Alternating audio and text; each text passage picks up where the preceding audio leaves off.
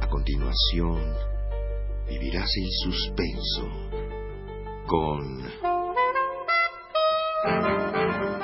Las aventuras de Sherlock Holmes. Una producción de Radio UNAM realizada en 1981.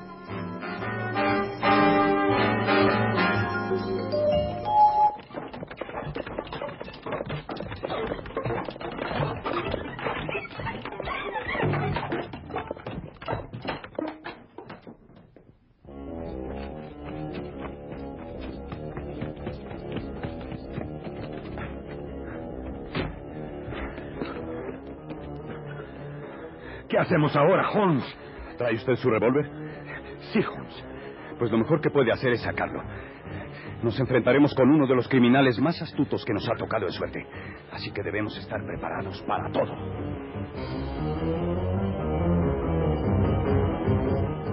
Le invitamos a entrar al mundo de Sherlock Holmes.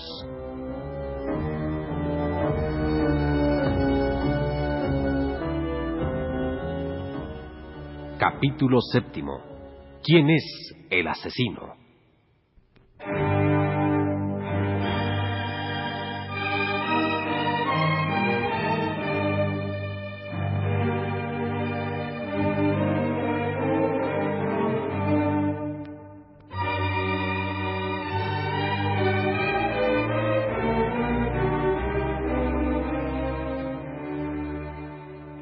La actitud tranquila, segura de sí mismo de Holmes, me convenció de que él se había formado ya una teoría exacta de los hechos.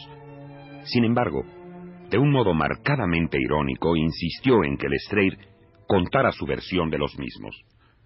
Bien, Lestrade. Gregson nos ha expuesto su versión de lo ocurrido. ¿Tendría usted inconveniente en relatarnos la suya? No, no, no tengo inconveniente, señor. Francamente, yo pensaba que Stangerson tenía que ver con la muerte de Drever. Pero los últimos sucesos me han venido a demostrar, y me duele confesarlo, que estaba equivocado. Sin embargo, me dediqué a seguir a Stangerson. Yo estaba consciente de que la última vez que se les vio juntos fue a las ocho treinta de la noche, cerca de la estación. Drever fue encontrado muerto a las dos de la mañana. Luego entonces deduje que Stangerson debería estar hospedado en algún hotel de esos que están cerca de las estaciones para tomar algún tren lo antes posible. La cuestión que se me planteaba era descubrir en qué había pasado su tiempo Stangerson entre las 8.30 y la hora del crimen. Lo más probable es que hubieran quedado de verse en algún lugar concreto. Eso es lo que quise decir. Me pasé toda la tarde investigando. Por la mañana, muy temprano, llegué al Hotel Janus. Pregunté si se hospedaba ahí un señor Stangerson y para mi sorpresa me contestaron, es usted sin duda el caballero a quien espera él. Lleva dos días esperando. Aproveché la confusión y subí con la certeza de que mi inesperada visita lo obligaría a confesar algo a causa del desconcierto. El botones me llevó a la puerta. Y cuando se disponía a marchar, vimos algo que, a pesar de mis veinte años de experiencia, hizo que me sintiera mal. Una pequeña cinta roja de sangre se abría paso por debajo de la puerta y formaba un pequeño charco en el pasillo. Lo lamento, muchacho, pero no me queda más remedio que derribar la puerta.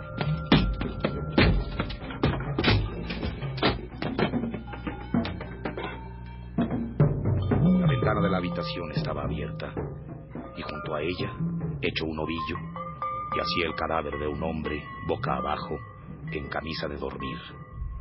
Al voltearlo, el botones lo identificó como el hombre que había alquilado la habitación. Su nombre, Joseph Stangerson. Cuando llegó el forense nos dijo... La muerte ha sido producida por una profunda cuchillada en el costado izquierdo que penetró hasta el corazón.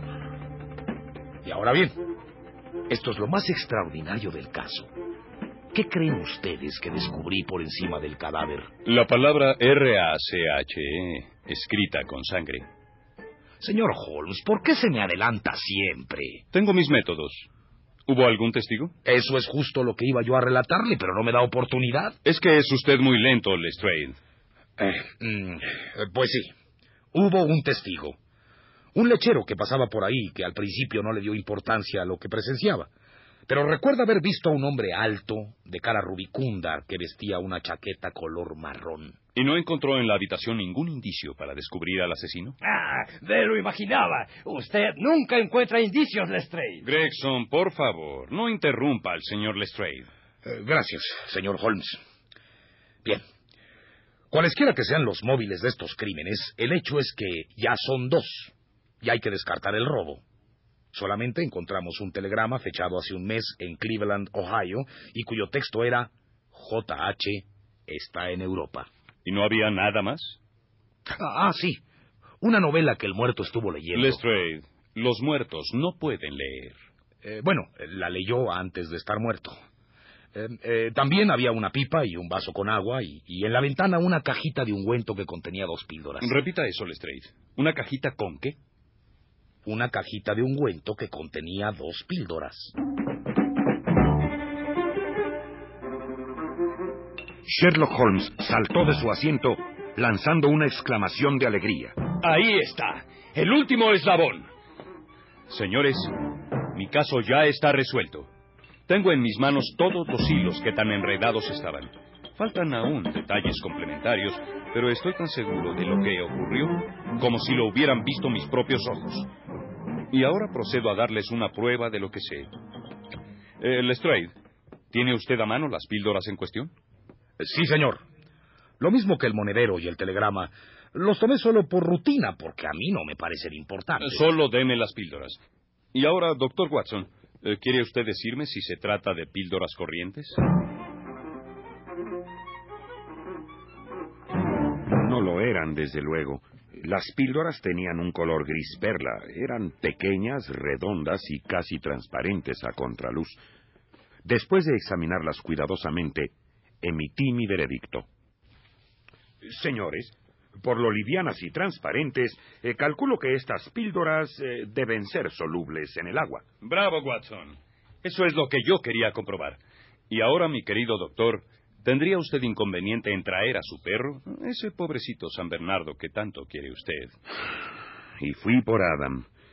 Mi pobre perro San Bernardo que ya había sobrepasado la edad corriente en la vida de un can. Luego que lo traje, lo coloqué sobre un almohadón. Y ahora, señores, voy a dividir en dos una de estas píldoras. Una mitad la volvemos a meter en la cajita para futuras demostraciones.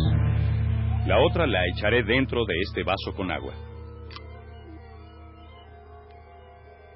¿Ven cómo tenía razón nuestro amigo Watson? Se disuelve fácilmente. Muy interesante. Pero no veo la relación con la muerte del señor Stankerson. Tenga paciencia, amigo mío, tenga paciencia. A su debido momento descubriré que la relación no puede ser más simple. Ahora agreguemos un poco de leche. Y veamos qué sucede cuando el perro la beba.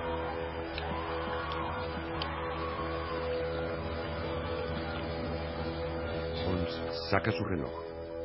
Han pasado varios minutos y el perro sigue igual. La cara de Holmes empieza a tomar una expresión de grandísimo pesar. Se muerde los labios. Tamborilea con los dedos encima de la mesa. Deja ver todos los síntomas de la más viva impaciencia. No puede ser. Es imposible que se trate de una simple coincidencia. Encontramos las mismas píldoras junto a los dos cadáveres. Y sin embargo no le han hecho ningún daño al perro. ¿Qué significa esto? ¡Ah! Ya di con ello. Holmes se abalanza hacia la cajita. Divide en dos la otra píldora. Le agrega leche y se la da al pobre San Bernardo. No ha dado más que tres sorbos el desdichado animal y ya está sufriendo un temblor convulso. Los ojos parecen salírsele de las órbitas. Ya todo pasó. Ahora está tan rígido como si lo hubiera fulminado un rayo. Mi pobre animal. Volteo a ver a Holmes.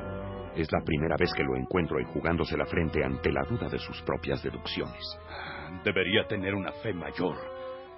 De las dos píldoras que había en la caja, una contenía el más mortífero de los venenos, en tanto que la otra era totalmente inocua. Debí saberlo antes de matar al perro.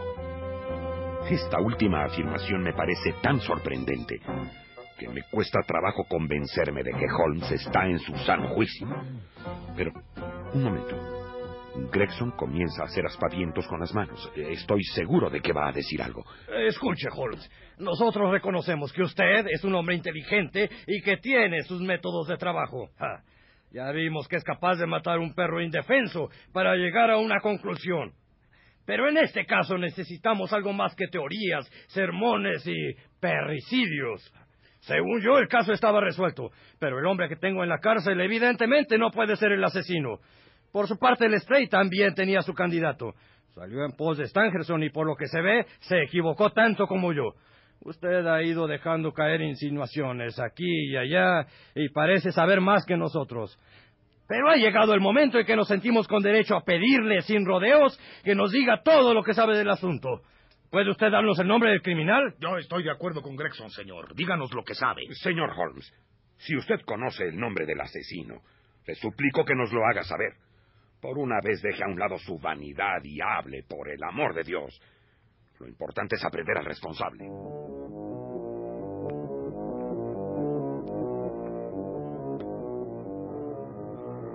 Me han preguntado si conozco el nombre del asesino. Sí, lo conozco, pero no se los voy a decir. Compañeros, no hay elementos suficientes que garanticen que nuestro hombre no se pueda escapar. Cualquier indiscreción se puede prestar a especulaciones. Hemos llegado por fin al final de esta crisis. Nos enfrentamos ante un hombre astuto y desesperado. Si fracaso, recaerá sobre mí todo el vituperio que merezca por esta omisión. Pero mientras tanto, me reservo el nombre. Gregson y Lestrade, enrojecidos de resentimiento hasta la raíz de sus cabellos, están a punto de responder cuando, de pronto... Perdonen que haya entrado sin tocar la campanilla. Señor Holmes, tengo el coche abajo. Gracias, Higgins. Eres un buen muchacho. ¿Le ayudo con su equipaje, señor? Eh, gracias, Higgins, pero el cochero puede hacerlo. Eh, pídele que suba. Sí, señor, con su permiso. Me sorprende oír hablar a mi compañero como si fuera a salir de viaje. No lo había mencionado antes. Pero en este momento veo que Holmes saca una maleta pequeña y comienza a sujetarla con la correa. Gregson y Lestrade están tan sorprendidos como yo. En este instante aparece el cochero. Cochero, ¿quiere ayudarme a cerrar esta maleta, por favor? El cochero duda. Avanza con expresión arisca. Apoya sus manos sobre la maleta. Observo que son enormes y con las uñas largas. De pronto...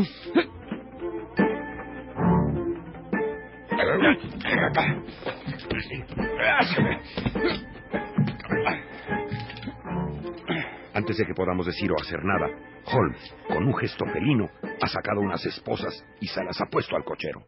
Caballeros, permítanme que les presente al señor Jefferson Hope, asesino de Enoch J. Drever y Joseph Stangerson.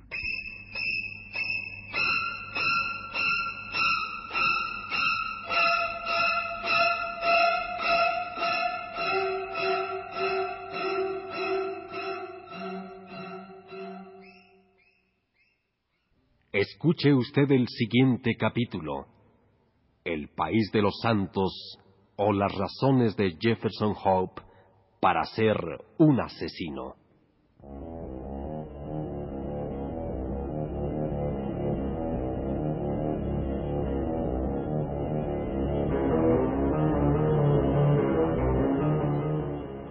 Sherlock Holmes de Sir Arthur Conan Doyle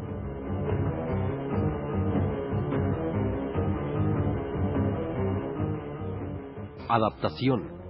Adam Guevara y Rolando de Castro.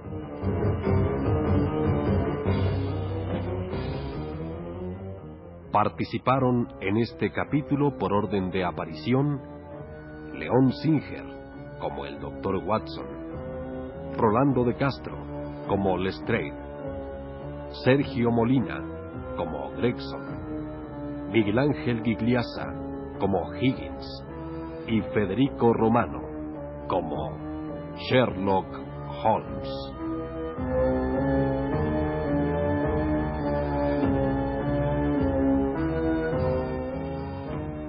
Grabación y realización Jorge Castro. Dirección Rolando de Castro. Producción Radio UNAM.